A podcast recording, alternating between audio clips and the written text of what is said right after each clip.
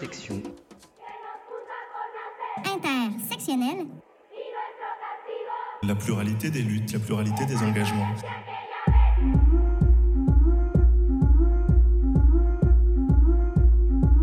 Qu'il dit, tout le monde se demande ce qui leur prend. On a un canard sans tête qui continue de répéter malgré les manifs, malgré les sondages, malgré les parlementaires que non, non, ce sera comme ça, si vous vouliez pas la réforme, fallait pas me réélire. On dirait la poupée d'Hoffman, sauf que là, elle chanterait pas les oiseaux dans la charmie, mais deux ans dans ta gueule, en boucle. On a une première ministre qui parle dialogue d'un ton toujours aussi monocorde, réunit les syndicats pour leur parler de tout, sauf de ce dont ils veulent parler, et qui trouve ça super alors qu'ils ont claqué la porte. Elle, c'est carrément tournesol. On te dit qu'on n'en veut pas de ta réforme. Comment ça, ça sent le chloroforme on a deux ministres qui choisissent de faire leur coming out. Alors moi clairement j'ai rien contre, mais c'est un peu gros là, on la voit votre diversion, c'est du gros ping washing les gars. Je vais vous coller un ping block, on verra si vous êtes toujours aussi LGBTI solidaire.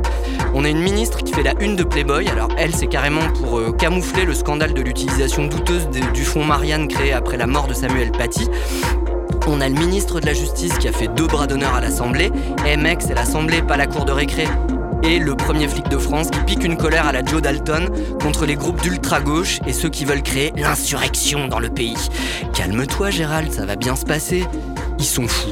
Ils jouent avec nos nerfs, avec nos sous, avec notre avenir et maintenant ils nous cassent la gueule. Quand la fatigue du militant m'envahit, j'ai l'impression d'être coincé dans une partie de Monopoly où j'aurai le choix entre passer sur la rue de la Paix tout le temps et retourner sur la casse-prison. Allez, jeudi, c'est grève et vendredi, c'est les vacances. Salut Bertrand Salut Tiffany, vous êtes bien sur Radio Alpa 107.3. Vous écoutez Intersection et aujourd'hui on a un invité. C'est Martial Château. Salut Martial. Bonjour. Donc toi Martial, tu es militant, euh, alors pas seulement, mais aussi à sortir du nucléaire 72.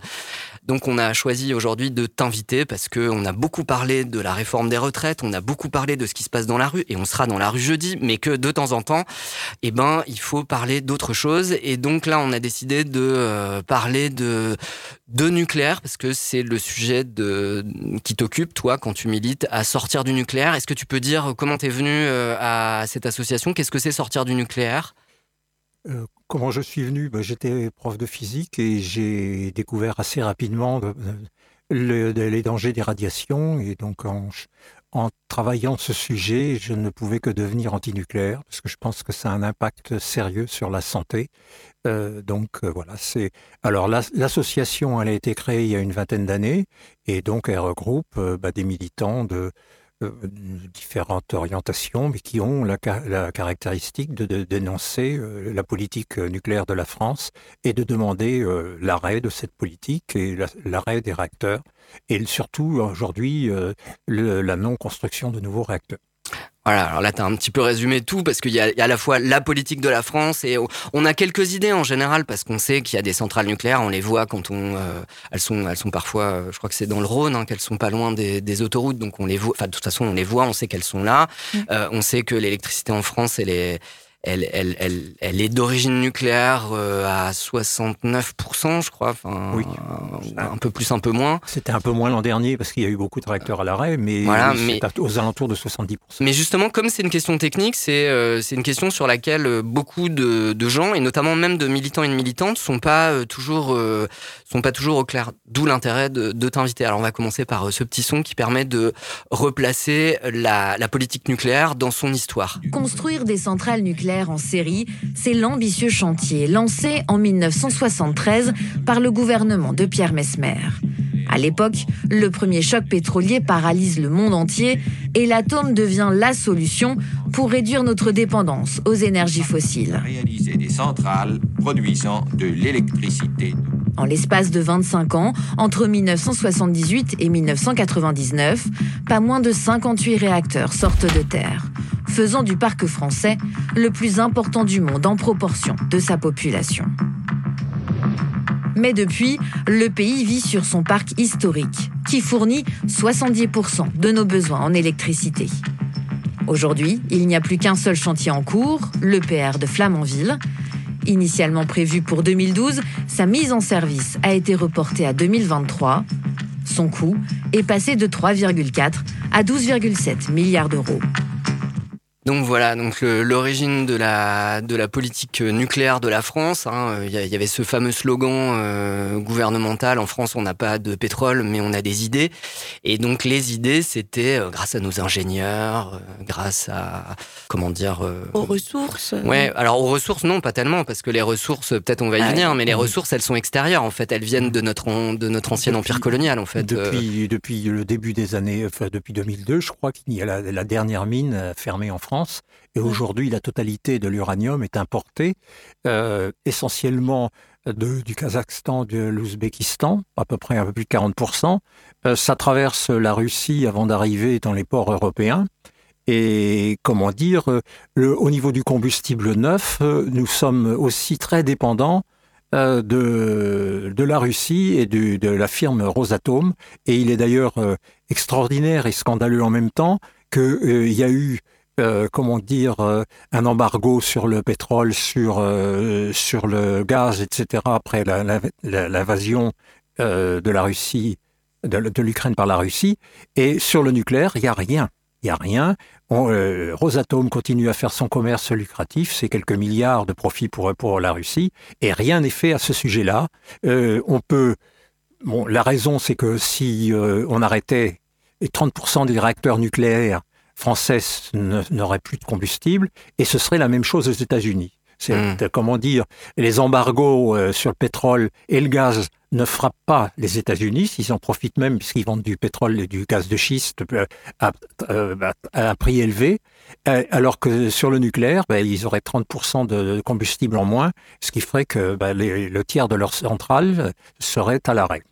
Et ce qui est intéressant en fait dans ce fameux plan, je crois pas que c'est dit dans le son que j'ai- fait passer, le, ça s'appelle le plan Mesmer en fait, le plan qui a mis en place les, les centrales nucléaires qu'on a aujourd'hui et qui du coup, donc Mesmer c'était un premier ministre de Pompidou, donc ça nous renvoie au début des années 70 et euh, bah, depuis il s'est passé 50 ans, donc les, nos centrales elles ont, euh, alors elles ont pas tout, toutes été construites directement, elles ont, elles ont été construites fin des années 70, début des années 90 je crois en gros, et donc elles commencent à vieillir, elles ont, euh, elles ont 40 ans et donc elles ont des traces, il y a des, il y a des fissures, euh, il y a des Oui. problèmes dans la, dans la tuyauterie, je crois. euh. Oui. Alors, déjà, le plan Mesmer, euh, ça, ça fait que la France est le, le pays le plus nucléarisé au monde euh, par habitant. Et euh, on a échappé au pire, puisque le plan Mesmer, c'était 200 réacteurs, et alors qu'on en a heureusement que 58, mais c'est déjà beaucoup trop. Alors, ces réacteurs, évidemment, ils ont tous dépassé, euh, ils étaient, au départ, ils ont été, enfin, l'âge euh, limite était annoncé de 30-35 ans. Aujourd'hui, la plupart ont dépassé ou vont dépasser les 40 ans. Et donc, euh, euh, même si on remplace euh, un certain nombre de pièces, il y a des pièces qui ne peuvent pas être changées, la cuve, l'enceinte de confinement, euh, tous les circuits électriques, et tout, tout, tout cela vieillit, vieillit d'autant plus mal que sous l'effet du bombardement neutronique, les aciers deviennent fragilisés, en particulier ce- celui de la cuve. Pour vouloir euh, plus d'autres tuyauteries, etc., qui entraînent euh, les, des corrosions sous, avec des fissures, etc., dont on a entendu parler. Donc là, on- on- en voulant prolonger ces réacteurs, euh, je- on prend des risques importants d'un accident grave, comme, comme il y a déjà eu à, à trois reprises dans le monde.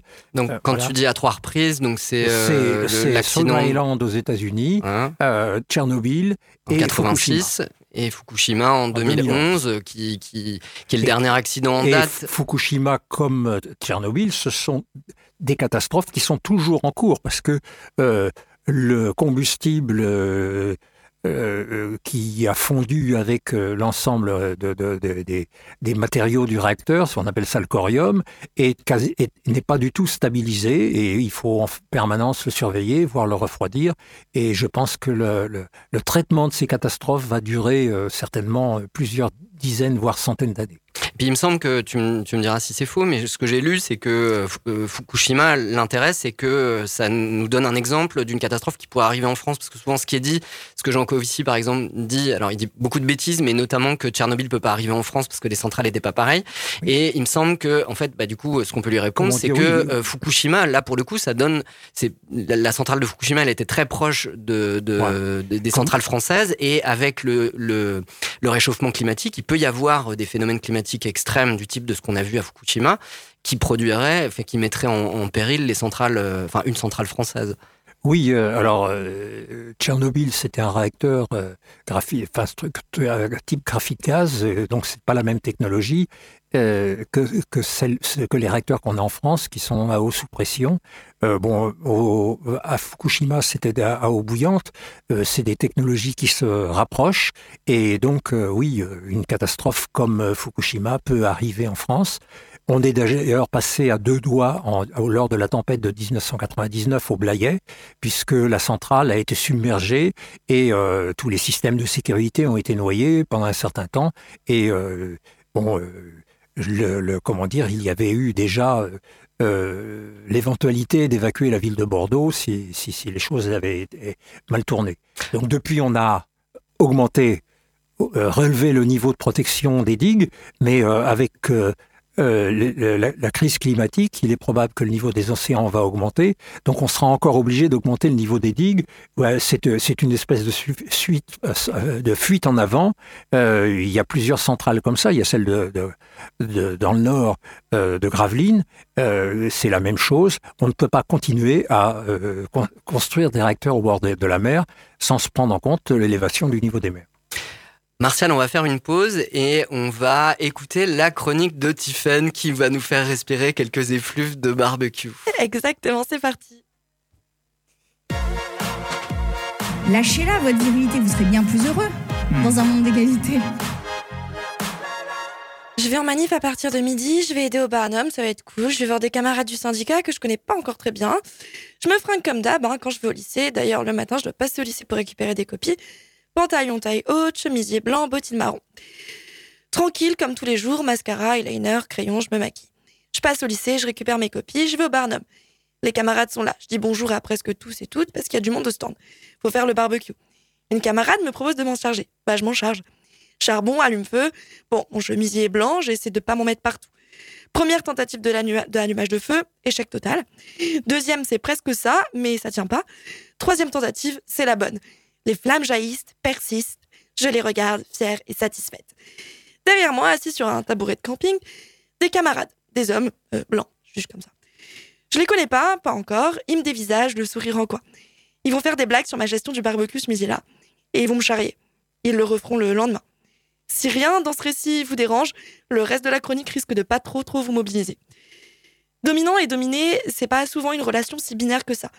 Moi, je suis une femme, je suis jeune et handicapée, mais je suis blanche, issue de la classe moyenne et hétéro. Pourtant, dans mon expérience de vie, le monde est assez binaire pour moi. Il y a les espaces sécurisés et les autres. Mes espaces de sécurité, ce sont mes groupes d'amis proches, mon copain, certaines personnes de ma famille et moi-même. Les autres, bah, c'est le reste. Les autres, c'est les endroits dans lesquels tu sais que tu peux avoir à te défendre. Tu peux subir une attaque, être sous tension, une violence ordinaire ou pas, liée à ton statut de dominé. Ta démarche et ton état d'esprit n'est pas la même quand tu vas de ta cuisine à ta salle de bain que quand tu marches dans la rue. Ça veut pas dire que dans la rue, t'es en panique et sur tes gardes toutes les 4 secondes, mais t'es pas au stade maximum de la relaxation. En fait, tu fais attention à ce qui t'entoure. Tu vois, tu remarques. Et ben, c'est pareil avec les différents, différents groupes sociaux que tu fréquentes. Il y en a qui sont plus sûrs que d'autres. Je crois que ceux qui dominent, ils vivent pas cette tension-là. Lorsqu'en tant qu'enseignante, en tant que militante, je veux me syndiquer, je choisis un syndicat féministe. Et quel bonheur de se retrouver dans un safe space sans avoir à le construire. Être entouré et passer du temps avec des gens dont on sait qu'ils sont politiquement proches de nous et qu'on ne subira pas d'agressions verbales, de remarques machistes, qu'il faut pas s'imposer pour parler, qu'on se traite toutes et tous euh, d'égal à égal, selon nos affinités, nos façons de nous mobiliser, bref, pas selon les constructions de genre en tout cas. Les gens de ce syndicat, mes co-militantes et militants, non seulement ils me font me sentir en sécurité, mais ils m'aident à progresser dans mon affirmation. C'est elles et eux qui ont dit qu'il fallait une femme en tête, euh, en tête de liste OCA. Sans ça, je serais jamais allée. C'est elles et eux qui me rappellent sans cesse que ma voix est légitime et mérite d'être entendue. C'est elles et eux qui me portent un soutien indéfectible sans jamais prendre ma défense à ma place parce qu'ils et elles savent que mon challenge c'est de la porter seule. Bref, ce sont mes frères et mes sœurs de lutte. Ils sont mon espace de sécurité le plus précieux et le plus sûr. Comprenez-vous alors la violence de voir les murs de ma zone de sécurité s'effriter en l'espace d'un barbecue Parce que la masculinité abusive, parce que le masculinisme il est partout, même chez les militants, même chez les militants de gauche. Alors je vais où avec cette chronique? Je suis pas en train de vous dire soyez sur vos gardes en permanence. Quoique, je suis certainement pas en train de vous dire de pas vous syndiquer. Au contraire, faites-le vraiment, la lutte c'est collective. Mais je constate, je constate que la violence est systémique. Oui, je savais déjà un peu, mais la distance entre savoir et percevoir, elle fait mal. Ce système, on ne le détruit pas en un jour, on le subit la plupart du temps. Par contre, ce qu'on choisit, c'est les personnes autour de nous, nos frères et sœurs de lutte. Le combat féministe, le combat contre les discriminations, il n'est pas limité à l'espace public, il ne concerne pas que les hommes les plus conservateurs et traditionnalistes de nos sociétés. Darmanin n'est pas notre seul oppresseur. Puisque les violences féministes, homophobes, transphobes sont systémiques, elles sont omniprésentes. Notre combat est grand, notre combat sera long, mais il saura, comme les violences, être omniprésent.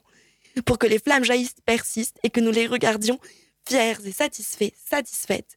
Eh oui, je suis une meuf. J'ai allumé un barbecue et je milite avec un chemisier blanc. Tu vas faire quoi? J'ai allumé un barbecue, j'allumerai un brasier. Nous allumerons, nous en allumerons des milliers, dominant du monde entier trembler.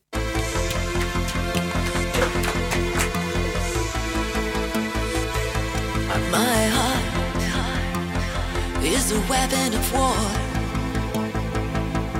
My voice is my weapon of joy.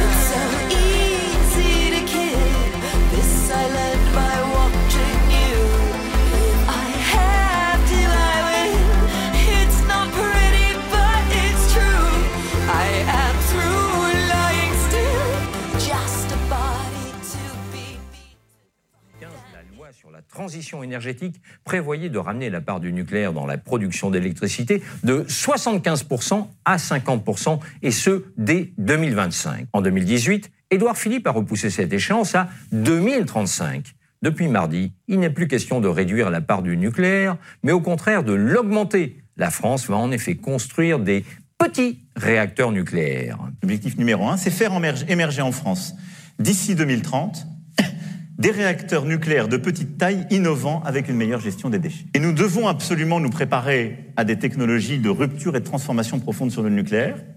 La promesse de ce qu'on appelle les small modular reactors, qui sont les, les petits réacteurs, beaucoup plus modélaires et beaucoup plus sûrs, parce que la sûreté est un point clé du débat sur le nucléaire. Et donc, on vient d'entendre euh, Emmanuel Macron, qu'on qu'on est ravi de- d'entendre à nouveau. euh, Décidément. ça faisait C'est- longtemps qu'on l'avait pas entendu. et qui s'exprime. Donc euh, là, c'était fin 2021, euh, donc au moment du lancement de sa campagne, où il présentait le projet euh, France euh, 2030 et où en fait il y a eu une, une rupture par rapport aux engagements qui avaient été portés en 2015 au moment de la COP 21, où euh, où il y avait des engagements de la France sur la réduction de la part du nucléaire dans la production d'électricité. Et là, en fait, ça, disparaît au profit, au contraire, d'une relance du nucléaire. Donc, on n'est même plus sur le maintien d'un parc, euh, enfin, du, parc historique, euh, mais sur l'accélération, enfin, la relance de, la construction de nouvelles centrales, donc qui est annoncée euh, à ce moment-là. Et actuellement, donc, euh, on en parlait euh, tout à l'heure en off, il y a la loi sur la relance nucléaire qui est, qui est passée au Sénat, qui va repasser à l'Assemblée nationale, donc qui est en cours de en, cours d'adoption et qui prévoit donc l'adoption de 6 EPR. Alors c'est des EPR2, moi j'ai lu, c'est-à-dire c'est des EPR deuxième génération après celui de Flamanville qui est un EPR de première génération mais qui, qui est toujours pas fini alors qu'il devait être fini en 2013, qui devait coûter 3 milliards, finalement ça a coûté euh, 20, voilà. Donc à chaque fois, c'est énorme. Bon, on n'a pas le temps d'en parler, mais il y a aussi le scandale Areva où euh, à chaque fois, pareil, les prix s'envolent. Enfin, c'est des scandales euh, à la fois financiers, industriels, euh, des gouffres, hein, et des, des gouffres qu'on continue de payer, parce qu'il me semble que le- les contribuables, ils continuent aussi à payer, euh, enfin encore aujourd'hui, à payer les erreurs industrielles euh, commises par Anne Lauvergeon, la présidente de- d'Areva. Euh, mais comme il nous reste pas beaucoup de temps et que euh, et que Martial, tu, tu, tu voulais qu'on parle des sujets cruciaux de, sortir du nucléaire, pourquoi il faut sortir du nucléaire? D'abord, je voudrais dire que les, les, les, annonces euh, du président Macron sont d'un irréalisme absolument fou. Quand il parle de petits réacteurs qui sont euh, seront plus sûrs, euh, on n'en sait strictement rien dans la mesure où les plans ne sont pas encore faits.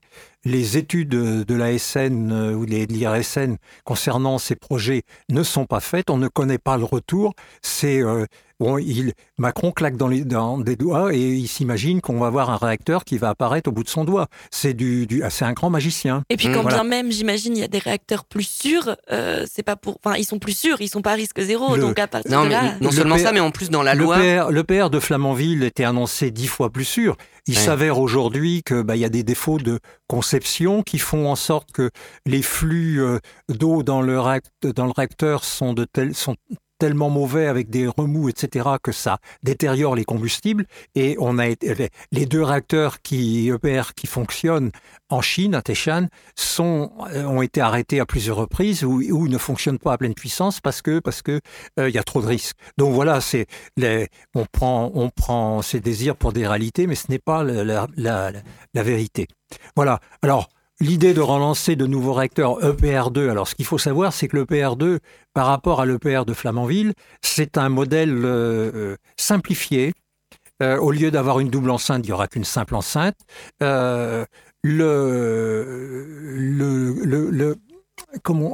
L'ensemble de est, est fait pour accélérer la construction, réaliser la construction, parce que quand on sait que Flamanville, au bout de 20 ans, ils n'ont toujours pas réussi à le mettre en marche, euh, c'est, on, y a- on, veut, on veut faire quelque chose qui, soi-disant, serait plus facile à construire, moins cher, mais euh, qu'est-ce qu'on peut dire de la sûreté? Je crois qu'il y a un gros doute à ce, sujet-là. Voilà, c'est et les plans ne sont pas encore finalisés totalement. Il y a toujours, quand il y a des projets comme ça, il y a des allers-retours entre EDF, le constructeur, et l'autorité de sûreté nucléaire et l'IRSN, et, donc euh, euh, le retour, l'ASN a déjà fait de nombreuses remarques sur ces projets, et il y a les EDF n'a toujours pas répondu. Donc là, on est dans la même situation que Flamanville au début, c'est-à-dire qu'on va démarrer un chantier alors qu'on n'a pas la fina- les, les plans ne sont pas finalisés. Donc en cours de route, on sera obligé de s'arrêter pour euh, rectifier. Ça va prendre beaucoup de temps. Et les mesures proposées par le gouvernement de simplification, bon, elles ne serviront à rien dans la mesure où euh, on n'est pas capable de faire des, des choses finalisées. Et pourquoi, les, les bo- les- pourquoi il ne faut pas relancer le nucléaire? Je crois Voilà. que je vais aller à l'essentiel. hein. Bon, d'abord, trop risqué, j'en ai parlé tout à l'heure. Euh, il y a aussi le fait que c'est trop tard. Trop tard parce que la crise climatique, elle est aujourd'hui. Et Mm. un réacteur, c'est 15-20 ans. Donc, au mieux, euh, ils seront en service euh, en 2040-2045 Ouais. et on a, bon, ça ne va pas avoir d'impact sur et pendant 20 ans, on va consommer des matériaux, on va produire des gaz à effet de serre et donc on va aggraver la situation. Euh, le trop cher, on l'a dit tout à l'heure, le, le, le, le PR de Flamanville, c'est 20, 20 milliards. Euh, comment dire, euh, on peut penser que les EPR2, ça coûtera moins cher, mais grosso modo, euh, il faudra entre 5, o- o- officiellement c'est 53, 54 milliards. On n'a jamais vu un respect des, des, des- coûts dans le nucléaire. Ce sera sans doute au moins 100 milliards, surtout que. Et puis, ben, il y a un gros problème, c'est qu'il n'y a pas les finances. EDF est très endetté, 63, 64 milliards. Et il y a besoin pour euh, euh, retaper les vieux réacteurs, c'est pareil, il y a besoin d'une centaine de milliards. Pour les- la, la gestion des déchets, c'est euh, 30, 50 milliards. Les sommes sont colossales et EDF est très endetté. Et pour l'instant, il n'y a pas les moyens de, financiers pour construire ces réacteurs. Je ferai un petit parallèle avec l'histoire des six EPR qui ont été vendus par quatre présidents de la République successifs Mm. à l'Inde. Et à chaque fois, on nous annonçait ça y est, ça y est, on a vendu six réacteurs. Sauf qu'il n'y avait pas de plan de financement. Et aujourd'hui, la situation en Inde est simple. Il n'y a toujours pas un premier béton qui a été coulé là où on devait euh, construire ces six réacteurs. Bon, voilà. Et il y a quatre, réacteurs- euh, quatre présidents successifs qui l'ont vendu à l'opinion publique. Donc, Voilà. de, de Chirac à aujourd'hui, j'imagine. De Chirac à Ouais. aujourd'hui. Voilà. Ouais. Bon. Martial, alors, juste- il... Oui, il y a aussi trop vulnérable parce qu'avec la crise climatique, j'ai abordé plus ou moins, mais il y aura des problèmes d'eau pour le refroidissement et Ouais. des problèmes d'inondation en bord de mer, etc. Bon, trop polluant, c'est toujours les, les problèmes des déchets radioactifs. Qui ne tiennent pas dans une piscine olympique, hein, il faut le rappeler à Jean- les, Jean-Marc les déchets, les déchets euh, on est le seul pays à faire de retraitement à la Hague, qui est une, une folie, parce que euh, en fait, on sépare des corps dangereux, mais on ne les élimine pas, on ne les recycle pas. C'est c'est une et, et, cette- et, et le, et la Hague est en fin de vie. Il faudra là aussi construire de nous, enfin, soit l'arrêter, soit construire de nouvelles installations. Martial, il va falloir qu'on rende l'antenne, mais je voulais pas te quitter avant d'annoncer donc euh, jeudi 13 avril, donc euh, évidemment jour de grève, donc vous serez tous euh, et toutes dehors pour manifester à 13h30. Je crois que ça part de, des Jacobins comme, d'habitude. Non, c'est ça pas de la. Euh, si, si, t'as raison, c'est déjà commun, Ouais. mais le matin, il y a un rendez-vous devant la CPM. Ok, donc Voilà. rendez-vous devant la CPAM avenue Bollé et jeudi, donc euh, le, le même jour, à 20h, à la maison de quartier Pierre Perret, rue, Averroès au Mans. Donc un documentaire euh, organisé par, euh, une- un ciné-débat organisé par euh, Sortir du nucléaire 72, Notre Terre mourra proprement. Donc un titre qui, qui, qui donne envie de venir voir de quoi il s'agit pour venir débattre avec, donc avec toi Martial et avec les autres militants et militantes de Sortir du nucléaire. Martial, merci d'être venu et à jeudi dans la rue et au ciné. Au ciné. Bien, merci. Merci beaucoup, merci Bertrand.